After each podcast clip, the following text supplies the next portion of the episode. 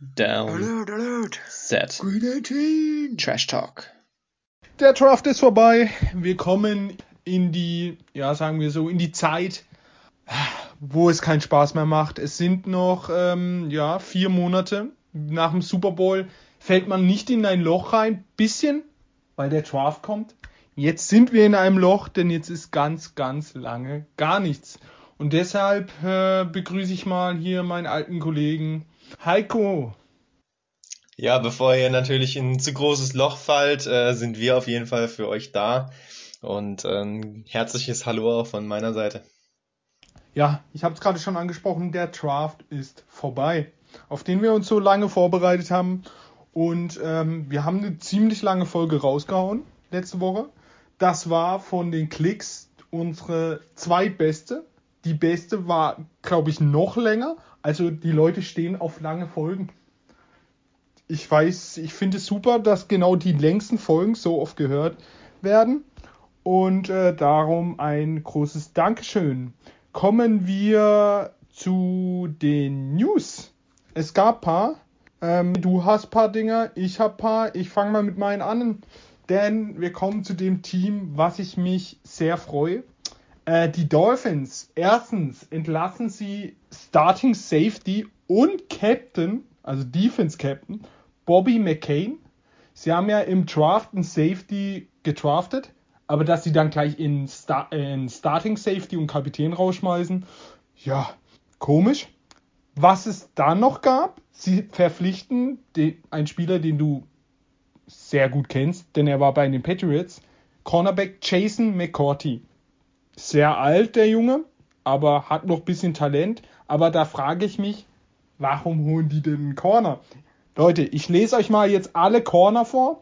Jeder, der ein bisschen Ahnung von der NFL hat, sagt jetzt natürlich Dolphins Corner, äh, Xavier Howard, Jones, eine der das beste Cornerback-Duo eigentlich der Liga. Dann kommt ein Coleman, der war bei den Lions, ist ein Slot-Safety, schon einer der starken Slot-Safeties. Dann haben sie Igbonigen oder Igbonigen, der Nigerianer, wurde letztes Jahr gedraftet, ist auch ein sehr, sehr schneller, kann im Slot spielen, Corner. Und jetzt haben sie noch McCourty. Also wollen die mit 10 Cornerbacks spielen? Das ist jetzt meine Frage an dich. Ja, also es gibt ja schon inzwischen Spielsituationen, in denen sehr, sehr viele Defensive Backs auf dem Feld stehen. Ähm, relativ unabhängig davon, welche genaue Position das ist. Du spielst natürlich nicht mit sieben Outside-Cornern, aber ähm, grundsätzlich Defensive Backs stehen schon viele auf dem Feld.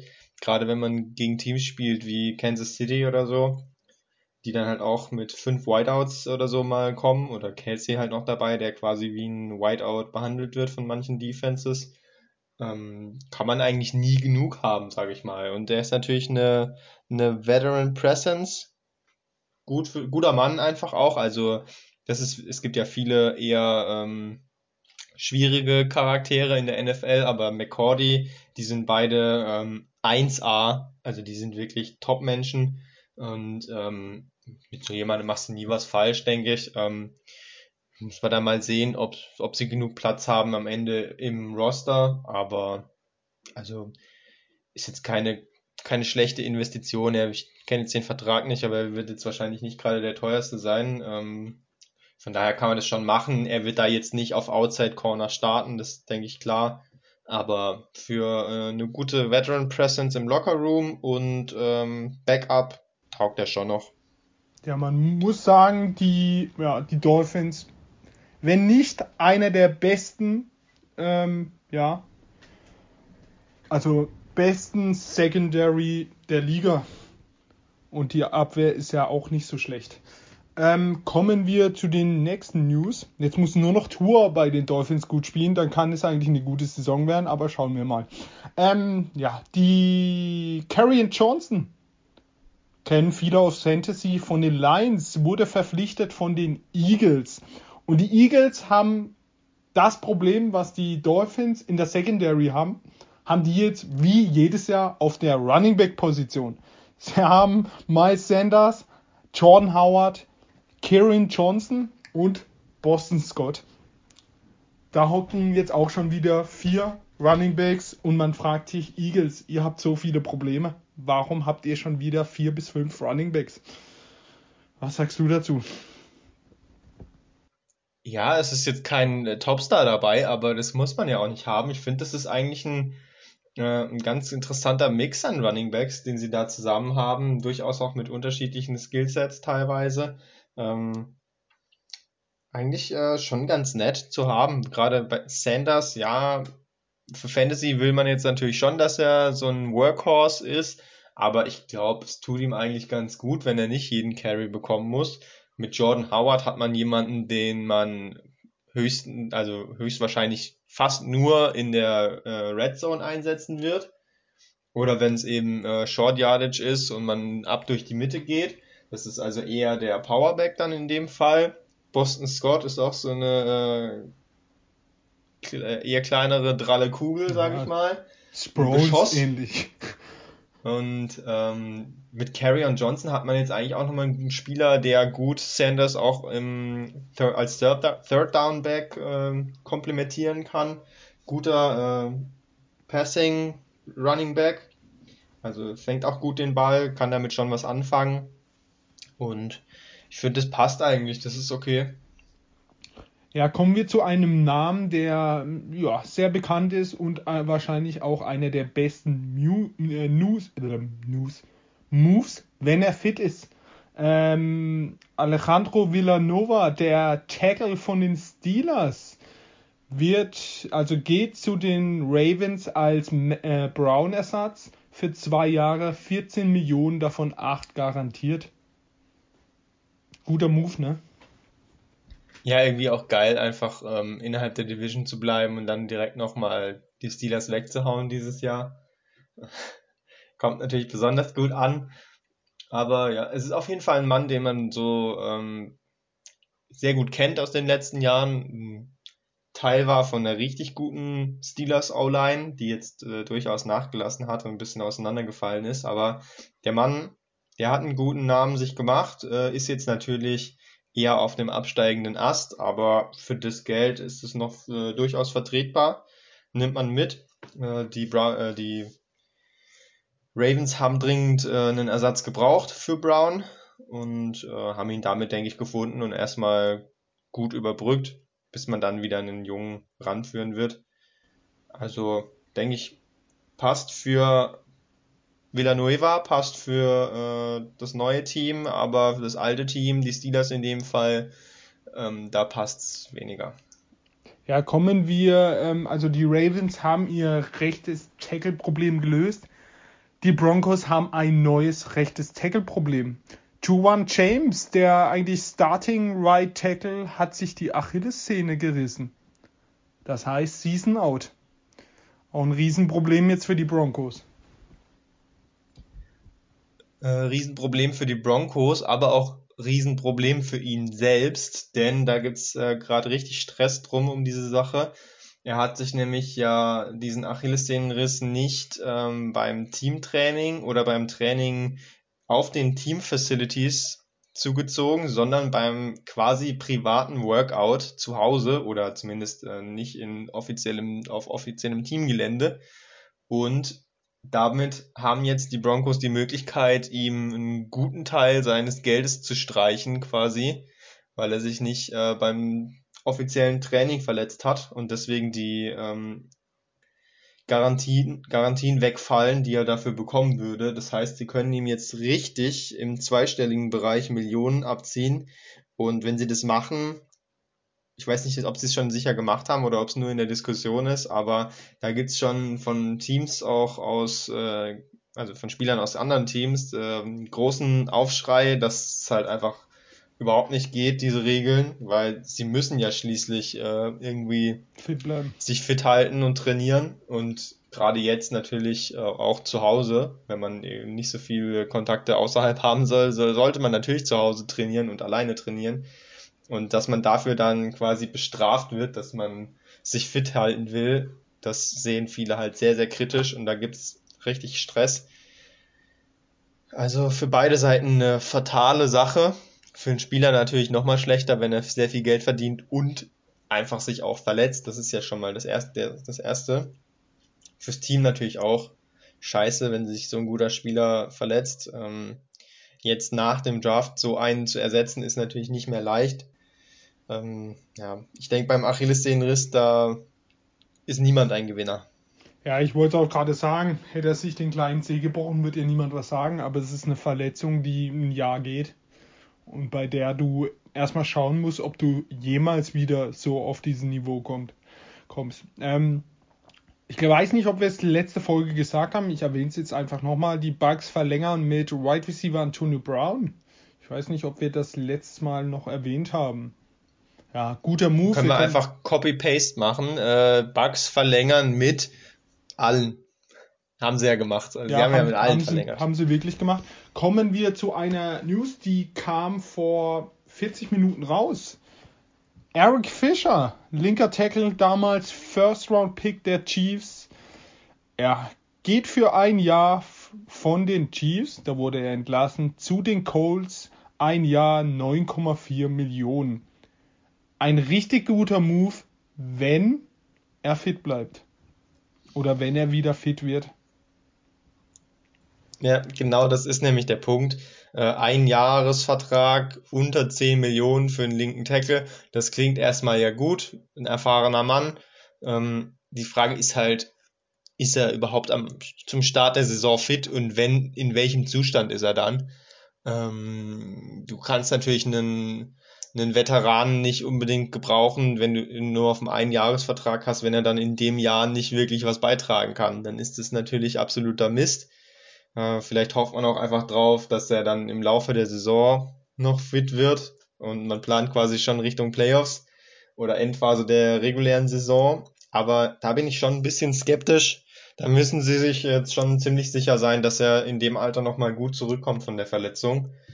Ähm, ja, ist nicht ohne Risiko. Die Colts haben aber grundsätzlich schon eher eine gute O-Line. Wenn er natürlich da noch äh, spielen kann und fit ist, dann ähm, hat Carson Wentz auf jeden Fall äh, alles, was er braucht, um erfolgreich zu sein. Ja, das Problem ist, die Colts äh, O-Line ist richtig gut, außer der linke Tackle. Da haben sie einen Free Agent, Free Agent von den Charters, TV. Der linke Tackle, der ist boah, nicht gut. Und sie haben jetzt eben den Need gesehen mit Eric Fischer. Eric Fischer eigentlich ein richtig starker Tackle, nur weil er immer, weil er eben verletzt diese Saison. Und ja, wenn er fit bleibt, könnte es ein richtiger Stil werden. Wenn er eben verletzt ist, dann spielt er eben nicht. Dann spielen sie doch mit Heavy. Ähm, meine News sind durch. Was hast du noch? Ja, ich habe durchaus noch ein paar Sachen. Ähm, zu einem gerade nochmal in Rückblick auf den Draft äh, so ein paar Sachen, die ich ansprechen wollte. Einmal Micah Parsons, wo wir ja schon die ganze Zeit drüber geredet haben, dass der Kerl einfach ähm, Probleme hat außerhalb vom Feld, also Character Concerns unter anderem.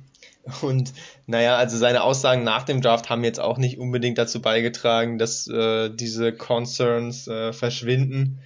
Ja, zum Beispiel äh, in Bezug zur Linebacker-Gruppe seines neuen Teams, den Cowboys, wo er ja ein Teil davon ist, hat er halt aufgezählt, wer da so ist und ähm, mit ihm jetzt zusammen und hat halt gemeint, ja, das ist schon, das ist eine, eine krasse Unit, eine krasse Einheit und hat dann gemeint, das ist äh, like a terrorist attack. Also ne, ein Attentat quasi. Ähm, ja, ist jetzt vielleicht nicht die allerglücklichste Metapher, die man da wählen könnte. Äh, ja, es ist ein schwieriger Kerl. Ich bin eigentlich ganz froh, dass er in keinem Team ist, für, für die ich bin. Ähm, ich will ihm ja jetzt nichts Schlechtes wünschen, aber würde mich nicht schocken, äh, wenn er innerhalb der nächsten zwei Jahre irgendwann mal suspendiert wird. Ja, ähm, ich habe zwei Sachen. Bleiben wir kurz bei den Cowboys. Ich hab's, äh, ja, die Cowboys haben Safety Neil geholt von den Falcons, richtig starker Safety. Jetzt äh, habe ich gelesen, also der, der Defense Coach ähm, hat gesagt, er will ihn als Linebacker einsetzen. Also da verstehe ich die Welt nicht mehr. Die haben doch jetzt fünf gute Linebacker, also drei gute plus zwei gedraftet und jetzt wollen sie noch ihren Safety, wo sie eh keinen haben, als Linebacker umschulen? Also Ich war geschockt, wo ich das gelesen habe und habe mich gefragt, was treiben die Cowboys da schon wieder? Ja, Neil, der ist schon ein Spieler, äh, also ein Safety, der ist schon sehr übers, übers Tackling kommt, ist ein Hardhitter. Ähm, also der ist schon geeignet, auch als Linebacker, ja, um da alles wegzupflügen. Ähm, sie haben natürlich sehr viele, aber ja, wahrscheinlich ist entweder Parsons gesperrt oder ähm, Fender Ash verletzt oder Jalen Smith verletzt. Von daher muss man jetzt dann nicht gleichzeitig mit allen rechnen. Und diese Safety-Position, Linebacker-Position, die verschmilzt ja auch oft, je nach Scheme, relativ eng miteinander. Das heißt, ähm, nur weil die jetzt sagen, ihr spielt Linebacker, heißt es nicht, dass er dann auch im, im Spiel in der Coverage dann doch tief deckt. Bei den Cowboys Beispiel. weißt also, du nie. Ja, man weiß natürlich nie, was sie vorhaben, aber vielleicht haben sie auch einfach eine geile Idee mit ähm, fünf Inside-Linebackern oder so. Wer weiß. Ja, ähm, du hast gerade das Negative von Parson angesprochen. Ich will was Positives ansprechen, nicht von Parson, sondern von Quitty Pay. Wir haben letztes Mal die Geschichte erzählt mit seiner Mutter, die sind geflüchtet und er hat zu seiner Mutter gesagt, ähm, bitte bezahl mir die Schule, ich schaffe es in die NFL. Er hat es jetzt wirklich geschafft. Ähm, danach beim Draft hat die Reporterin ihn gefragt, was ändert sich jetzt für seine Familie? Und er hat sich gesagt, er hat dann gesagt, dass, also was sich ändert, ist, dass meine Mutter jetzt in Ruhestand ist und nie wieder arbeiten braucht. Und da sieht man eben auch einen Unterschied im Draft von Charakteren. Der eine ist ein Vollassi, der andere hat seiner Mutter was versprochen, hat es wirklich geschafft und gibt jetzt den Teil zurück, wo die Mutter eben mehrere Jahre für ihn gearbeitet hat. Da sieht man ein ganz großer Unterschied zwischen zwei Top, vielleicht Top NFL-Spieler in Zukunft. Ja, also kann man nur wiederholen, ähm, Quidipay, guter Mann, äh, gute Aktion natürlich auch, war sehr viral, ähm, in der NFL-Bubble zumindest, ähm, diese Aktion, wie er das gesagt hat und so. Richtig cool. Das einzige Negative, was ich dazu sagen kann, äh, ist auf jeden Fall nicht ganz so gut für die Gesellschaft, denn seine Mutter war Pflegekraft und wir, wir, wissen, die brauchen wir eigentlich äh, auch in den USA. Äh, wird die wahrscheinlich gebraucht. Ich glaube, Altenpflegerin war sie. Ähm, schauen wir mal, ob sie wirklich ganz aufhört. Oder vielleicht macht sie ja noch nebenbei 50% Stelle, weil sie es gerne macht. Äh, Geld haben sie auf jeden Fall genug. Ja, kein Spiel bisher gemacht in der NFL, aber Geld genug. Kommen wir zu der nächsten News. Hast du noch? Ja, ich habe noch ein paar. Und zwar nochmal Draft. Ähm, ich hatte es bei uns in der Gruppe direkt reingeschrieben, ist schon ein bisschen her, war direkt nach dem Draft. Ähm, muss ich jetzt aber nochmal drauf eingehen. Rashard Weaver, der Viertrunden-Pick der Titans. Ähm, die Titans haben ja schon letztes Jahr mit ihrem First-Round-Pick Isaiah Wilson kräftig daneben gelangt. Ähm, ihr habt es mitbekommen, wir haben drüber gesprochen.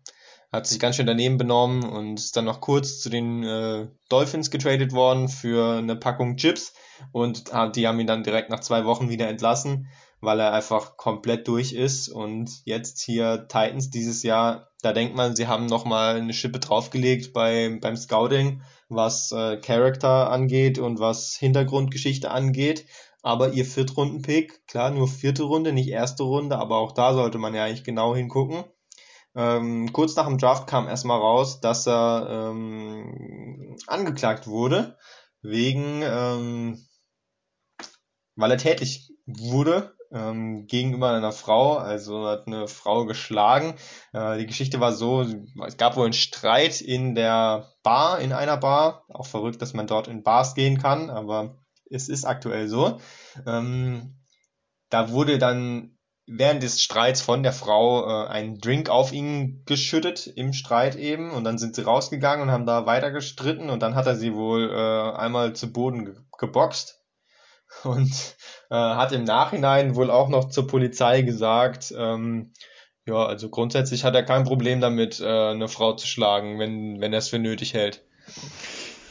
Also, ich sag mal, im Streit kann ja schon mal was passieren. Also natürlich darfst du niemanden schlagen, aber es ist vielleicht noch irgendwie verständlicher, im Streit so in der äh, Situation raus irgendwas Dummes zu machen. Zumindest ähm, verbal vielleicht, auch wenn es natürlich körperlich, da gibt es natürlich keine Ausrede für, aber dann auch noch clever genug zu sein, danach zu sagen, nee, also habe ich kein Problem mit, finde es eigentlich okay, ist natürlich ähm, ein ganzes anderes Level von Dummheit nochmal obendrauf. Muss man auch erstmal schaffen. Und ich denke, wer dann wirklich sich da hinstellt noch und sagt, nee, ich habe kein Problem damit, Frauen zu boxen, da hätte es im Scouting vielleicht vorher auffallen können, dass der Kerl leichte Charakterprobleme hat, aber den Titans ist es wohl nicht aufgefallen. Ja, Was sagst du dazu? Hast ja. du ein Problem damit, Frauen zu schlagen? Also, also wie kann man denn so dumm sein? Wie kann man denn, die, die Leute sind im College, die spielen gerade um ihre ganze Zukunft. Da gibt's, okay, da gibt's paar Charakteren wie Trevor Lawrence, den, der hätte wahrscheinlich ein, ähm, ja, hätte wahrscheinlich auch Professor oder irgendwas werden können und wer dann hätte dann eben seinen Weg anders gemacht. Aber da gibt's doch so Charaktere, die können nur Football spielen und die sind da auf dem College und nur weil sie Football spielen können oder Sport eben, weil sie einfach Athleten sind. Dann muss ich doch einfach mal ein Jahr kein Blödsinn bauen und einfach mal nachdenken. Aber ich, ja, es kann mal passieren, dass irgendwas passiert, aber dann noch hinzustehen und sagen, ja, Frauen hauen ist doch kein Problem. Also, ja, der hat, glaube ich, ein paar Tüten zu viel geraucht. Also. Ja, also man muss natürlich verstehen, die kommen natürlich teilweise aus prekären familiären Verhältnissen und wenn du dann da in so einem äh, Vorort in Amerika aufwächst, äh, wo halt äh, quasi Ghetto ist, dann ist natürlich deine Sozialisation und deine Erziehung ist dann natürlich eine andere als jetzt bei uns, sage ich mal. Ähm, wir sind da natürlich etwas privilegierter und äh, dort ist halt Gewalt quasi ein bisschen natürlich, normaler. Ähm, das heißt, die, die wollen ja nicht unbedingt jetzt ähm, so sein. Es ist halt auch in gewisser Weise einfach die Sozialisation, die dahinter steht, aber man muss es natürlich trotzdem verurteilen und sagen, also so geht's natürlich überhaupt nicht. Und äh, ja, soll, darf halt einfach nicht passieren und das muss die, muss die NFL natürlich auch einfach ähm, rigoroser dann noch verfolgen, beziehungsweise die Clubs auch äh, besser scouten vielleicht. Aber man sieht ja immer auch gute Beispiele ich glaube, das berühmteste ist Michael Ohr. Der hat, dass es auch anders geht, dass die Leute, wenn man sie irgendwie, wenn sie in die NFL kommen, sie so bearbeiten kann, dass sie auch nicht voll Assi sind. Aber es gibt eben auch immer wieder schlechte Beispiele oder ja, nicht schlechte, aber traurige Beispiele. Josh Gordon, wäre ein Pro Bowler wahrscheinlich. Gut, bei ihm geworden. ist es jetzt nur Weed, also ja, er ist halt äh, aber drogenabhängig. Wäre vielleicht sogar ein Hall of Famer geworden, aber er konnte eben nicht ohne, ohne Drogeneinflüsse spielen. Traurig. Darum, Finger weg von Drogen zu unseren Zuschauern hier mal. Und ja, aber auf jeden Fall traurig. So, so Spieler wird es immer geben, auch Parsons. Jedes Jahr wird es diese Spieler geben. Room Forster war vor ein paar Jahren ein Linebacker, der in der ersten Runde gehen sollte, hat sich dann schwer verletzt, ist dann gefallen und aber man wusste immer, dass der auch ja nicht alle Latten am Zaun hat. Ja, jetzt ist er, ich glaube, beim Footballteam Backup Linebacker, weil er auch immer dauerhaft verletzt war, aber auch eben im Kopf, ja, viel Blödsinn im Kopf hatte. Jo. Und wenn wir schon bei traurigen Geschichten sind, bleiben wir direkt noch dabei. Und äh, ihr kennt wahrscheinlich alle Tariq Cohen, der Running Back von den Bears, äh, von Felix Team. Ähm, sehr guter Mann, äh, sehr guter Kerl. Ähm, der hat aber auch noch einen Zwillingsbruder, der heißt Tyrell Cohen. Äh, war jetzt kein Footballspieler, aber trotzdem natürlich ein äh, interessanter Mann als Zwillingsbruder von einem Footballspieler. 25 äh, Jahre alt und da gab's äh, vor kurzem eine Situation, ähm, da ist wohl auch irgendwas vorgefallen und er sollte kontrolliert werden, glaube ich. Äh, also auf jeden Fall wurde er von der Polizei wohl verfolgt und er wollte abhauen und ist dann irgendwo, das ist jetzt äh, zu spezifisch gewesen, um das äh, eins zu eins ins Deutsche zu übersetzen, aber er ist wohl irgendwo in irgendwo runtergegangen, äh, in den Underground quasi und ist dann wollte sich da irgendwo scheinbar verstecken und ist dann erstmal auch untergetaucht. Polizei hat ihn nicht gefunden, aber dann ist er halt auch nicht mehr heimgekommen und dann hat die Familie äh, ihn eben suchen lassen, weil er nicht mehr aufgetaucht ist, Vermisstenanzeige rausgegeben und dann hat sich nach ein paar Tagen äh, herausgestellt, dass er gefunden wurde und zwar tot, weil er dort, wo er sich wohl verstecken wollte, auf irgendeine Art äh, Stromversorgungsanlage hochklettern wollte und dabei dann eben einen heftigen Stromschlag bekommen hat, wo, was er nicht überlebt hat. Das ist natürlich ähm, eine dramatische Situation. Sowas will man natürlich gar nicht mitbekommen. Ja, wenn wir schon beim toten Bruder sind. Äh, Quarterback Sam Ehringer, so spricht man ihn aus, gell? Dem sein Bruder spielt im, spielte im College und wurde jetzt auch tot aufgefunden. Ich habe nicht mehr weitergelesen, warum. Es war zu dem Stand auch noch nicht bekannt, warum er tot aufgefunden wurde. Aber auch wieder hier eine traurige Geschichte für einen NFL-Spieler. Leider zu oft in Amerika. Wir hatten ja schon vor ein paar Monaten im College wurde einer erschossen. Ja, es ist eben traurig, was da passiert in der USA. Ja, auf jeden Fall. Deswegen kommen wir jetzt auch zu ein bisschen besseren News, bisschen angenehmeren News für euch. Ähm, lustig diese Woche war auf jeden Fall DK Metcalf und ich denke, da weißt du auch gleich, wovon ich spreche. Ähm, der Kerl, wir haben es gesehen, er hat Buda Baker äh, auf 100 Meter, 40 Meter abgenommen, um ihn einzuholen beim fast Pick 6 von Buda Baker, den er aber damit verhindert hat.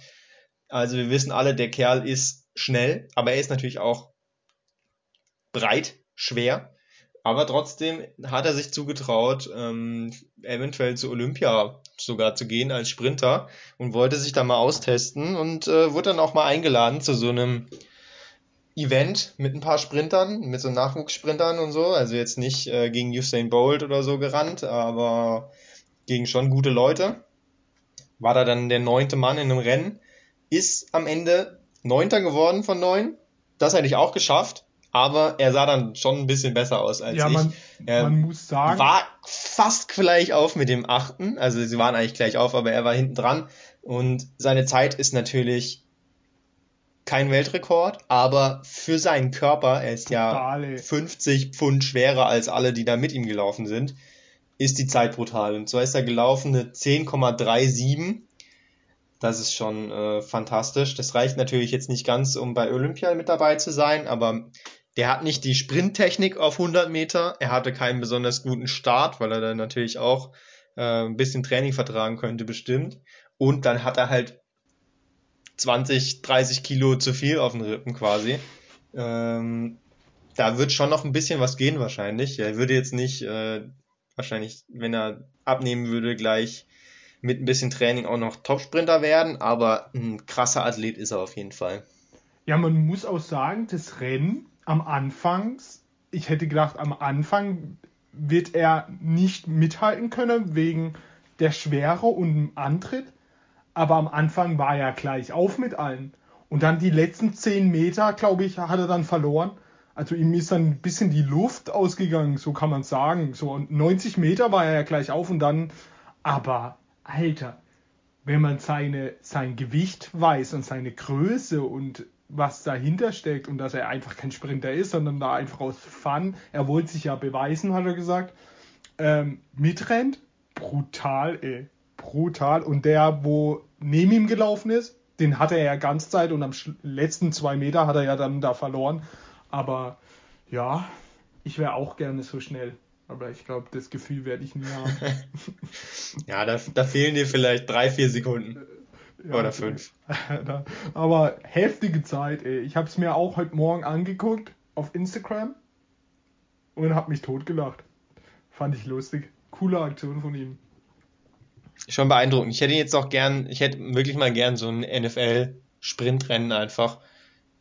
DK, Tyreek Hill, der neue hier von den Browns, Wide Receiver, Schwarz, der soll ja auch mega schnell sein. Und noch so ein paar Leute da dazu. Wäre schon geil. Ja, es ist eben, wenn man das sieht, beim, bei der NFL sind die ja, sind ja schon krank schnell und die müssen, die schauen ja nach dem Ball, rennen dabei, schauen nach dem Ball und machen dann noch einen Catch und so. Und, und haben wenn, Pads an. Ja, ja, das noch. Und wenn du dann siehst, wenn die eins gegen eins rennen und ein Metcalf oder ein Tyreek Hill versägt wieder irgendeinen Corner locker. Das sieht ja so locker aus. Aber jeder weiß, würden wir uns, würden, würden die ein Sprintrennen machen, die wären, wären ja trotzdem Elite. Aber krass, ey, was da, das sind schon krasse Athleten unterwegs, ne? Ja, ich denke, ähm, jetzt in der Offseason, vielleicht schaffen wir es ja irgendwann mal, ähm, unseren eigenen kleinen Combine zu machen. Würde mich schon mal interessieren. Klar, unsere Messung wird nicht so genau sein, aber wie schnell wir vor der Yard Dash laufen könnten. Ich denke, äh, unser einziger Gegner aus dem NFL-Universum, den wir packen könnten, ist ähm, Rich Eisen. Der ist ja 6-0 irgendwas gelaufen. Ich glaube, das äh, können wir packen. aber ja ansonsten. Langsam. Ja, aber ich warst, bin kein, kein Athlet äh, ja, im, annähernd in dem Rahmen. Ja. Ich meine, stell dir mal vor, so ein Quarterback läuft schon eine ne 5-0. Also natürlich ja. gibt's auch schnellere, aber da ist der Abstand zur 4-2, die die Besten laufen, ja schon so riesig. Und ich glaube, dass der Abstand von mir zu einem normalen NFL-Quarterback größer ist als von einem normalen NFL-Quarterback zu Tyreek Hill. Dann sind wir ja schon auch fast bei den sechs. Also ich, über 5-5 wäre keine Überraschung für mich, ehrlich gesagt. Ja, wenn du, also ich glaube, drunter kommen wir nicht wenn du eben äh, Kyler Murray siehst, der, also dem seine Füße sind ja so schnell, das ist, oder Lamar Jackson, Russell Wilson, das sind so drei Quarterbacks, die muss man ein bisschen ausklammern gegen die anderen, denn wie Kyler Murray da mit seinen kleinen Füßen rumtrippelt, das ist ja schon extrem für einen Quarterback. Ja, und dann so jemand wie ein Tom Brady, der sieht natürlich dann im, in der NFL aus, als wäre er der langsamste Mensch der Welt, aber ähm, ja, ich, ich glaube, der versägt mich trotzdem noch im Sprint. Ja, das, also das beste Beispiel, wie, was mir jetzt einfällt, ist Josh Allen. Josh Allen sieht ja groß, riesig aus, er sieht jetzt nicht wie der größte Sprinter aus, aber das ist ein Ultra-Athlet. Ich glaube, der rennt jedem davon, wenn der will. Und, ja, auf jeden äh, Fall. Der hat ja auch schon einen Hurdle ausgepackt. Also ja, oder der ist bekannt als Athlet. Beste Beispiel sind immer noch die O-Liner. Die ja, das ist nämlich das Krasse. Selbst die sind schneller als wir. Und die sind ja, die wiegen ja unglaublich viel. 180 Kilo hier, Trent Brown. Das ist eben auch extreme Muskelmasse, die man nicht sieht. Aber ja, müssen wir mal machen. Felix und ich mit zwei Kreuzbandrisse eben äh, bisschen ausklammern, aber du bist ja noch topfit. Du darfst. Ich simuliere dann währenddessen Krampf, wenn ich nicht schnell genug bin. Aber bleiben wir doch direkt ja. noch kurz bei den Seattle Seahawks. Da haben wir denn noch äh, hier nämlich was Kurzes. Und zwar Aaron Donkor. Ja, Deutscher. Sagt euch jetzt wahrscheinlich nichts, aber ähm, der Kerl, 26 aus Göttingen, ähm, hat bei den Düsseldorf Panthern gespielt und war dann jetzt zuletzt bei den bei der Arkansas State University und ist jetzt im International Pathway Program und wurde da als Linebacker den Seattle Seahawks zugewiesen. Mit 26 jetzt vielleicht schon ein bisschen aus dem Talentalter raus, auch wenn das Talentalter jetzt nicht ganz wie im Fußball ist in der NFL. Man ist da in der Regel schon ein bisschen älter. Aber 26 jetzt schon ein bisschen viel und ähm, ja, wie siehst du da seine Chance, äh, vielleicht sogar in den Roster zu kommen oder so? Ja, als Linebacker hat er die Chance, würde ich sagen, denn wenn die Seahawks wo schlecht nicht perfekt mehr aufgestellt ist, dann sind es die Linebacker, denn da sehe ich nur als Elite Bobby Wagner, ja, Brooks First Round Pick, den, der jetzt langsam reinwächst. Ja, aber der äh, ist auf dem, auf dem rechten Linebacker, da sehe ich, also weil sie KG Wright ja nicht verlängert haben, vielleicht kommt es noch, man weiß es nicht. Der ist ja immer noch Free Agent. Aber wenn er ins Roster kommt, das wäre doch mega cool. Würde ich feiern. Und Björn Werner, der das ja Ähm, ich glaube, der ist da verantwortlich. Der bringt ja die Deutschen dahin und der sagt, das war der Spieler, der wirklich am meisten trainiert hat und am fleißigsten war. Und ja, wäre doch cool, da einen Deutschen zu haben. Ja, auf jeden Fall cool, aber ähm, ehrlich gesagt sehe ich da die Chancen sehr, sehr gering. Ähm, er ist schon relativ alt, wie gesagt, und Linebacker ist meiner Meinung nach eine der Positionen, äh, die in der NFL einfach nochmal auf einem komplett anderen Level stattfinden als jetzt ähm, in Deutschland, wo er gespielt hat. Klar, er war in, bei Arkansas State, ist jetzt aber auch keine Top-Uni.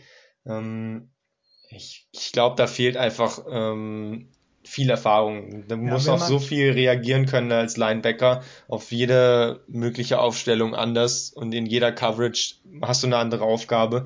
Ich glaube, allein mental ist es so viel aufzuholen, äh, dass ich da nicht, ähm, ich würde ihm jetzt keine großen Chancen ausrechnen, aber wir haben auf jeden Fall ein Auge drauf. Ich denke, zumindest mal das eine Jahr, was er ja sicher quasi dann im äh, Practice Squad als zusätzliches Mitglied äh, sein wird, das nimmt er auf jeden Fall mit und dann schauen wir mal, ob da noch was geht Ja, nächstes also- Jahr vielleicht. Das Ziel für ihn muss sein, den Cut zu überstehen und vielleicht, vielleicht dann im Special Team. Da kommen ja Linebacker oftmals zur Geltung und da kann, kann man ja auch irgendwie punkten und mal wenigstens ein paar Sekunden auf dem Platz verbringen. Äh, Das beste Beispiel ist Mark Chocha, der war ja auch Linebacker. Der hat ja, Ja. viele Spiele gemacht. Der ist aber jetzt aus der NFL raus und spielt jetzt bei der European Liga, heißt die so? EFL, ja, European Und ich Football glaube, League. da wird der so zerstören und dann sieht man den Unterschied. Der hat in der NFL, war der Backup-Linebacker, hat ein paar Special Teams, hat auch ein paar gute Plays gehabt, aber ich glaube, in der Liga als Line, starker Linebacker, boah, ich glaube, der wird da einiges aufreißen. Weil da sind ja, das ist ja kein NFL-Niveau, was man sagen muss. Ja, ähm, und wenn du hier gerade schon die EFL ansprichst, das ist natürlich jetzt auch eine Sache, die wir in den nächsten Wochen noch verfolgen werden. Ähm, die Liga, ähm, nebenbei fängt auch die GFL bald an, also die eigentliche deutsche Liga. Die EFL ist ja auch mehr oder weniger eine deutsche Liga, sind ja nur zwei ausländische Teams bisher dabei und sechs deutsche Teams. Ähm, das heißt, wenn man da noch ein bisschen Football verfolgen will, sind das auf jeden Fall so die zwei Ligen, die wir jetzt in den nächsten Wochen und Monaten verfolgen können. Und ähm, was ich da noch gesehen hatte, ich hatte ja schon spekuliert, ob Moritz Böhringer vielleicht auch in der EFL aufläuft. Aber ähm, ich habe gesehen, der spielt in der GFL wieder und nicht in der EF, in, in der europäischen Liga dann, sondern eben nur in der deutschen Liga. Ähm, aber bin auch durchaus auf die EFL mal gespannt, gerade wie du sagst, mit so Spielern, die NFL gespielt haben und da jetzt quasi zurückkehren, wie, wie viel besser die dann wirklich sind wie die anderen, ob die da richtig rausstechen oder auch allgemein, wie gut da das Niveau sein wird. Ja, wird auf jeden Fall ein Football Plus. Coole Spiele bestimmt. Niveau ist ja natürlich nicht so hoch. Björn Werner ist der Kicker von Hamburg. War das ein Witz oder meinen die das ernst? Echt? Nee, kann ich, Ich mir hab- jetzt nicht doch. vorstellen, ehrlich gesagt. Er hat Sie doch haben- immer schon mit den Knien Probleme. Ja, aber sie haben, Als ob der kicken könnte. sie haben einen Kicker gesigned und der hat dann ein Video gemacht und hat gesagt, ja, ich bin der neue Kicker, der Backup von Björn Werner. Ich habe auch Ja, gedacht, das denk- wird ein Witz sein, aber bisher auch auf Instagram haben sie ihn gesigned als Kicker. Ich, ich kann es nicht ausschließen, aber ähm, ich würde es ausschließen. Ja, kann ich mir absolut nicht vorstellen. Er will wahrscheinlich einfach nur ins Team. Ja, ich, es ist wahrscheinlich ein PR-Gag. Also kann ich mir jetzt nicht vorstellen, dass er mit kaputten Knien da jetzt Kicker wird. Ähm, dann wird er eher noch was anderes spielen, denke ich mal. Aber lassen wir uns überraschen, was sie da durchziehen. Naja, hier hätte ich jetzt noch zwei News und zwar einmal ist es eigentlich äh, nur eine Ankündigung von News, mehr oder weniger, und zwar übermorgen, zumindest jetzt vom Punkt dieser Aufnahme, also am Mittwoch, dem 12. Mai, ähm, da gibt's den äh, Ja, genau. Schedule Release. Da wär, wird der Spielplan fertig gemacht. Man weiß zwar jetzt natürlich schon, ähm, wer gegen wen spielt insgesamt, aber eben nicht wann. Und dann erfahren wir, was ist das erste Spiel, das Kickoff-Game und wann sind so die interessantesten Spiele, Was ähm, denkst du, die es ist so der gibt Kickoff? diese Saison. Ich habe ein Spiel im Auge. Was denkst du, ist der Ki- Kickoff? Wir können jetzt wetten, wer recht hat. Da müsste ich jetzt erstmal gucken, gegen wen die überhaupt spielen. Sie spielen gegen Ähm, die Tampa Bay Be- gegen. Bears, dann gegen ihre Saints, also ihre ganzen Dinge, gegen die Bears, gegen die Bills, gegen. Boah. Okay, ich weiß, äh, gegen wen sie spielen. Du hast ja die Division schon genannt und ich habe mir fällt es jetzt auch ein. Also es gibt eigentlich nur ein Spiel, was sie wählen können. Das ist natürlich Tampa Bay gegen New England. In dem Fall Brady gegen sein altes Team. Wenn sie ihm das gönnen, Ah, einmal die Patriots beim Kickoff-Game zu vernichten, dann äh, wäre schon hart. Aber also für die Patriots wäre es hart. Aber ich glaube, also das wäre schon ein absoluter Kracher natürlich. Das Spiel hatte ich gar nicht im Auge. Da gebe ich dir sogar recht, da wäre die Storyline im. Ja, das wäre American Dream. Das wäre das wär die perfekte Story. Da gehe ich mit dir. Aber ich hatte auch noch was anderes im Auge, einfach weil es die, Die höchst- höchste Qualität ist. Die Bills, das ist eigentlich schon das Spiel, schon einer, das stärkste Team gegen eins, also die, die zwei Top 5 Teams gegeneinander. Gleich am ersten Spieltag.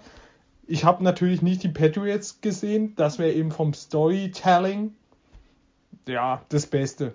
Und ich glaube, zwischen den zwei Spielen entscheidet sich auch. Ja, also das werden beide auf jeden Fall Primetime-Games und ähm, es ist die Frage, ob sie denken, ja, das gegen die Patriots, das gucken sich sowieso alle an, das müssen wir nicht verpulvern als erstes Spiel. Ähm, schauen wir mal, was sie sich einfallen lassen. Spannung ist auf jeden Fall da, aber wird bestimmt geil. Also gleich ein erstes Spiel. Bills gegen Bucks. Boah. Darauf hätte ich Bock. Ha- Hauptsache nicht Patriots donnerstags, weil ähm, ist immer schwierig zum Gucken. Ich schaue es an. Ich habe frei. Gut, äh, Sunday Night Game wäre wär jetzt auch nicht besser zum Gucken, aber lassen wir uns mal überraschen. Auf jeden Fall. Ansonsten auch noch ein sehr spannendes Spiel ähm, insgesamt, auf das ich mich freue, jetzt neben den ganzen guten Spielen, ist Jaguars at Jets mit Pick 1 gegen Pick 2, obwohl sie nicht in der gleichen Division sind, direkt im ersten Jahr gegeneinander, gibt der Schedule her. Da freue ich mich drauf. Lawrence gegen Wilson, 1 gegen 1.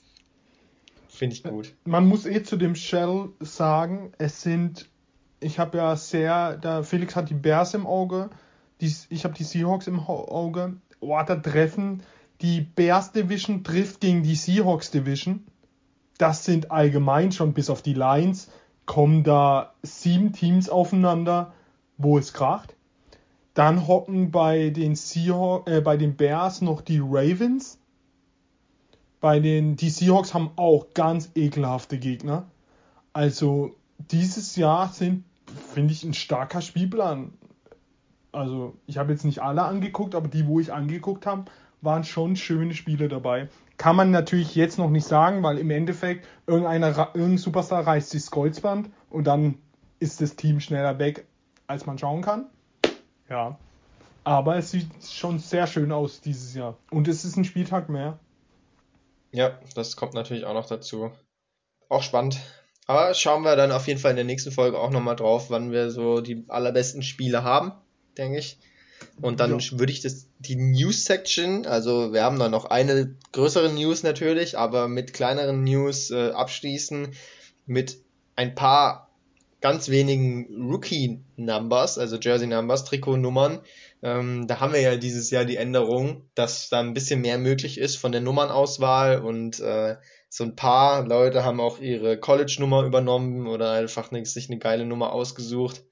Und zum Beispiel Jamar Chase behält die Nummer 1, bei den Ja, Bengals bekommt er die 1 als Wide Receiver, also ganz neues Bild als Völlig Wide Receiver verrückt. mit der Nummer 1. Ähm, finde ich geil, finde ich absolut geil. Sieht aber komisch Ähm, aus. Trevor, Ich finde, es sieht komisch was- aus, da eine 1 zu stehen haben. Sind wir hier Man Tor? ist natürlich schon so ein bisschen gewohnt, weil wir es natürlich gescoutet haben. Äh, hatte sie ja natürlich immer bei, beim ganzen Tape an bei LSU. Ähm, ich finde es aber cool, die neuen Regeln. Trevor Lawrence behält zum Beispiel auch seine 16. Ähm, 16 jetzt auch nicht so die klassische Nummer, wie man beim Quarterback sieht. Ja, sind natürlich die zweistelligen Nummern, die tieferen zweistelligen Nummern sind normal gewesen, aber eine 16 äh, ist schon ein bisschen crazy auch. TB12. Trey Lance hingegen mit der, mit der 5.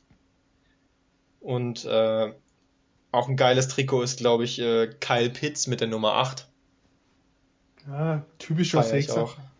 Ein typischer Sechser. Heißt ein Box-to-Box ZM mit der Nummer 8, Kyle Ja, Pitts. so. Einfach ein athletischer Freak. Goretzka 2.0. Ja, auf jeden Fall.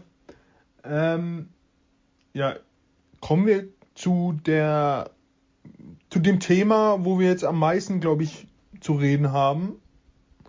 Ähm, ich habe gerade gesagt, man weiß nie, auf einmal reißt sich einer das Kreuzband, dann ist das Team weg. Oder man verärgert sich so mit seinem Star Quarterback und der ist au- auf einmal weg. Kommen wir zu den Green Bay Packers und ihrem Star Quarterback Aaron Rodgers. Ähm, ich glaube, ihr habt das ein bisschen mitbekommen. Wir haben es letzte Woche schon gesagt. Vor dem Draft gab es auf einmal die Meldung, dass Aaron Rodgers angeblich nicht mehr zu den Packers zurück will. Äh, wenn man den Draft sieht schon wieder, dann kann man es auch ein bisschen verstehen. Mal wieder null für die Offensive getan. Ähm, ja. Fang mal an, Daniel. Was sagst du dazu? Ist natürlich eine besonders interessante Situation. Ähm, diese Offseason sowieso komplett wild, was Quarterbacks angeht. Da hatten wir äh, Russell Wilson mit großer Diskussion wieder. Da hat Felix schon kurz gedacht, äh, oder wir haben schon drüber geredet, Russell Wilson bei den Bears. Ähm, waren wir schon relativ nah dran. Dann hatten wir natürlich von Anfang an Deshaun Watson und die Houston Texans. Ähm, eine Geschichte für sich. Haben wir ja schon früh gesagt, ja, sie sollten ihn eher traden, weil das nichts mehr wird. Äh, haben sie verpasst den Moment. Jetzt gibt's ganz andere Probleme, aber er wird trotzdem nicht spielen wahrscheinlich. Nur bekommen sie eben nichts dafür. Jetzt haben sie ähm, einen Drittrunden-Rookie mit, mit David Mills, Davis Mills. Ja, Hallo, Troy oder Taylor. Teddy Bridgewater. Ja, nee, nicht Bridgewater, genau. Taylor mein war's. Äh, den haben sie auch Taylor. noch. Das ist natürlich der, der klassische Übergangs-Quarterback. Also Houston natürlich komplett an die Wand gefahren. Und jetzt haben wir noch Rodgers als dritten absoluten Top 5 Quarterback quasi, äh, M- der äh, auch MVP letztes Jahr. Probleme hat und nicht mehr fürs Team spielen will. Also ähm, da geht dieses Jahr richtig einer ab. Die Situation bei Rogers, wie würde ich die bewerten? Ähm, Angespannt. ja, die ist schon sehr, sehr angespannt. Das ist jetzt schon, würde ich sagen, nochmal einen Schritt weiter als bei Russell Wilson.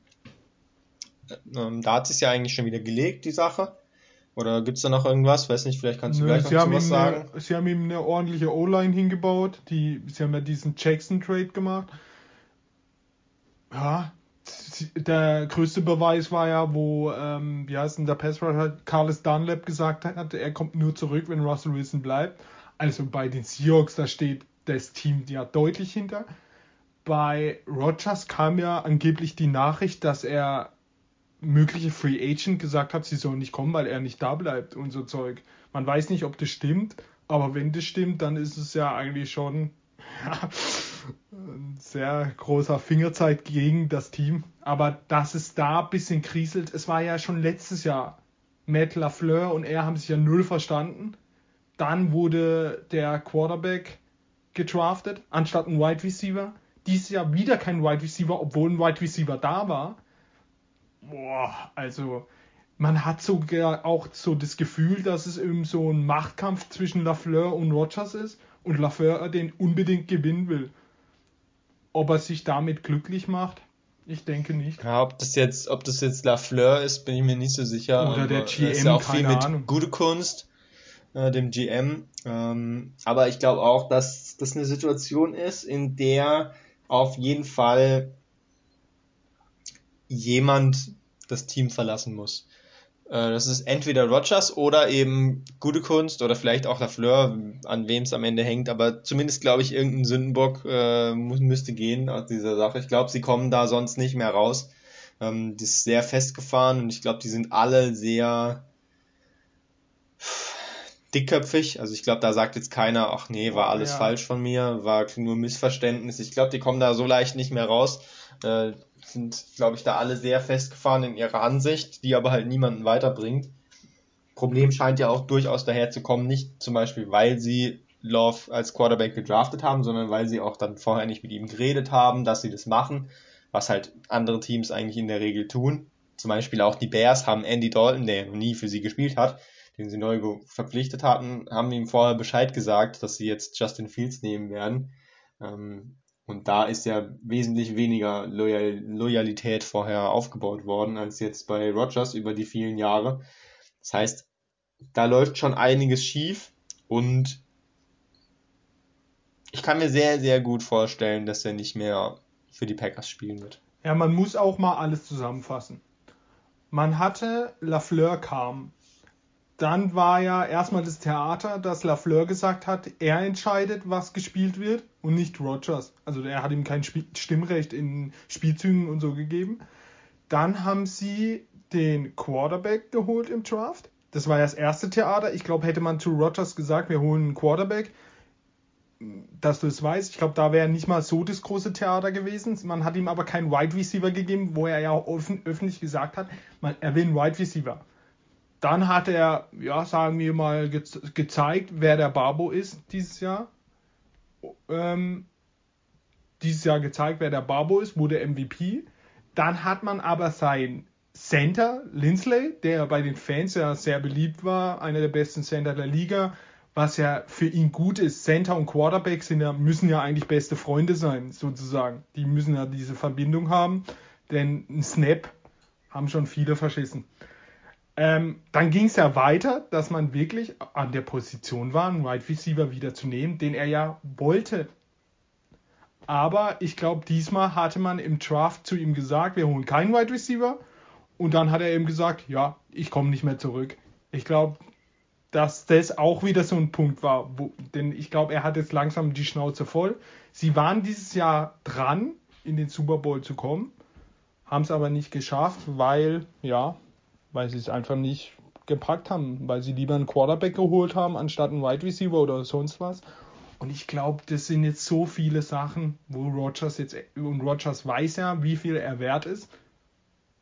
Er war MVP und, ich, und jeder, wo Rogers kennt, ist schon ein cooler Typ aber der weiß auch, was er wert ist. Und ich glaube, das lässt er sich jetzt einfach nicht mehr gefallen. Und äh, entweder, wie du gesagt hast, entweder Trainer oder GM muss gehen oder er geht. Und wenn er geht, ah, dann habe ich Angst, denn dann, glaube ich, kommen die 49ers und traden äh, Jimmy G dahin und sagen, komm, gibt uns Rogers. Davor habe ich am meisten. Aber die haben doch jetzt Trey Lance gedraftet. Das ist Warum aber, ich, das tun? ich glaube, für die nächsten zwei Jahren ist es denen egal. Dann spielen sie mit Rogers und stellen Trey Lance hinten dran.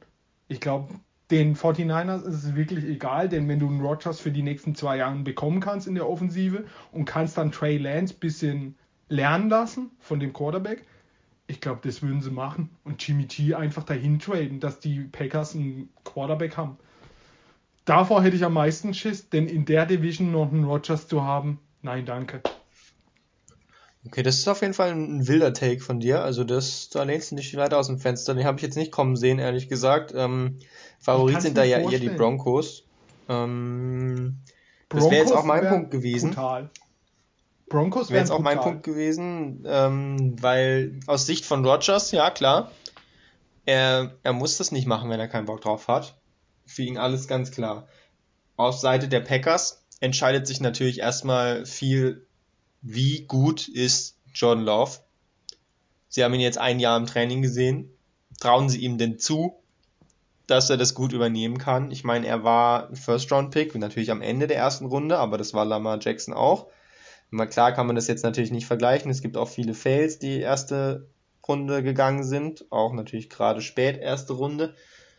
Aber man erwartet da eigentlich ja schon, dass man zumindest mal einen, einen Shot bekommt als Starter wäre jetzt nichts Ungewöhnliches, dass er da übernimmt. Ähm, aber man hat jetzt noch nicht viel gehört, irgendwie, dass er im Training einen krassen Eindruck gemacht hätte oder so. Und klar, Rogers hat natürlich auch eine MVP-Saison gespielt, da gab es nie die Frage, ob man ihn auswechselt. Aber die Packers wissen da wohl am besten, wo steht John Love. Und wenn sie sagen, ne, mit dem wollen wir jetzt eigentlich nicht äh, spielen, da haben wir zumindest keine Chance jetzt auf den Titel dieses Jahr, den sie sich sicherlich äh, ausrechnen dann haben sie natürlich schon mal ein Problem jetzt, weil sie bekommen ja jetzt sonst keinen anderen mehr her. Und wenn sie sagen, mit dem gewinnen wir keinen Titel, dann ist der, die Titelchance dieses Jahr halt weg. Das ist schon mal ein Problem. Das andere Problem ist, ja, nach dem Draft, die meisten sind jetzt versorgt. Wie die 49ers, die haben jetzt schon viel investiert, hochgetradet, um dann einen Quarterback zu nehmen. Da ist halt nicht mehr viel Kapital da. Das ist jetzt einmal die Frage, wer bietet dir noch was und was bieten die dir? Ja, wie Wie viel? viel kriegst du denn jetzt für einen 38-jährigen MVP-Quarterback, der weg will? Keine Ahnung, was da das Angebot sein muss. Ich würde sagen, die Teams werden nicht hoch, außer die Texans sind schon wieder so dumm und gehen da mit ein paar First-Round-Picks rein. Könnte ich mir Jo, vorstellen. bei also als ob Aaron Rodgers jetzt zu den Texans geht. Da wird er natürlich nicht hingehen, aber wie du gesagt hast, die Broncos, wenn die Rodgers bekommen, dann weint die ganze Liga. Denn die Defense mit dem Quarterback und mit den Waffen der, der die Broncos haben ja gute Waffen. Holla die Waldfee. Dann haben wir die Broncos hier ganz schnell als Super Bowl-Anwärter. Aber ganz schnell. Ja, und ich meine, die, die Broncos haben gezeigt, dass sie mit einem Veteran QB was anfangen können. Mit Peyton Manning hat das sehr gut funktioniert, den sie spät abgegriffen haben. Ähm, und Rodgers ist da eigentlich nochmal einen Tick besser vielleicht sogar. Spielerisch, was das Spielerische angeht. Ähm, Wäre auf jeden Fall mega. Ansonsten, was könnte man sich noch vorstellen? Panthers vielleicht? Ja, ja. Aber Lions? Wäre Lions zu verrückt? Aber zu den Lions, erstens will er nicht Innerhalb hin. der Division? Nein. Erstens will er da nicht hin. Warum? Und zweitens, der Weil es innerhalb der, der Division ist und er sie Ab- dann kaputt aber, machen kann. aber er will einen Super Bowl gewinnen und nicht. Äh, Aber das können die Packers nicht machen zu den Lions. Das können sie sich nicht gönnen. Die Bears wären cool gewesen. Die Bears wären mega. Das wäre, das wäre, da hätte er gezeigt, wisst ihr was, ich gehe einfach zum Konkurrenten. Zu dem Erzkonkurrent. Aber die haben ja jetzt auch ihr Quarterback. Und, äh, aber die, die, die Broncos sind schon, also, ja, schon das Ziel Nummer eins, wenn er, wenn er weggeht, wenn sie ihn überhaupt lassen. Dann, boah, ja. Und sonst gibt's ja kein Team mehr. Also mir fällt gerade keins ein. Panthers, Broncos. Ah, Footballteam. Wäre auch krass. Ja, ja. Mit, Fitzi, mit Fitzmagic, Alter, stell dir das mal vor, die zwei ersetzt man nicht. Die zwei Legenden Fitzmagic spielen macht einfach Mentor zusammen. für Aaron Rodgers. Die spielen einfach zusammen. Alter, das, das wäre Wahnsinn. Aber die, da wird's auch, boah, Alter, ein Rodgers bei der Defense unter dem Coach. Nice.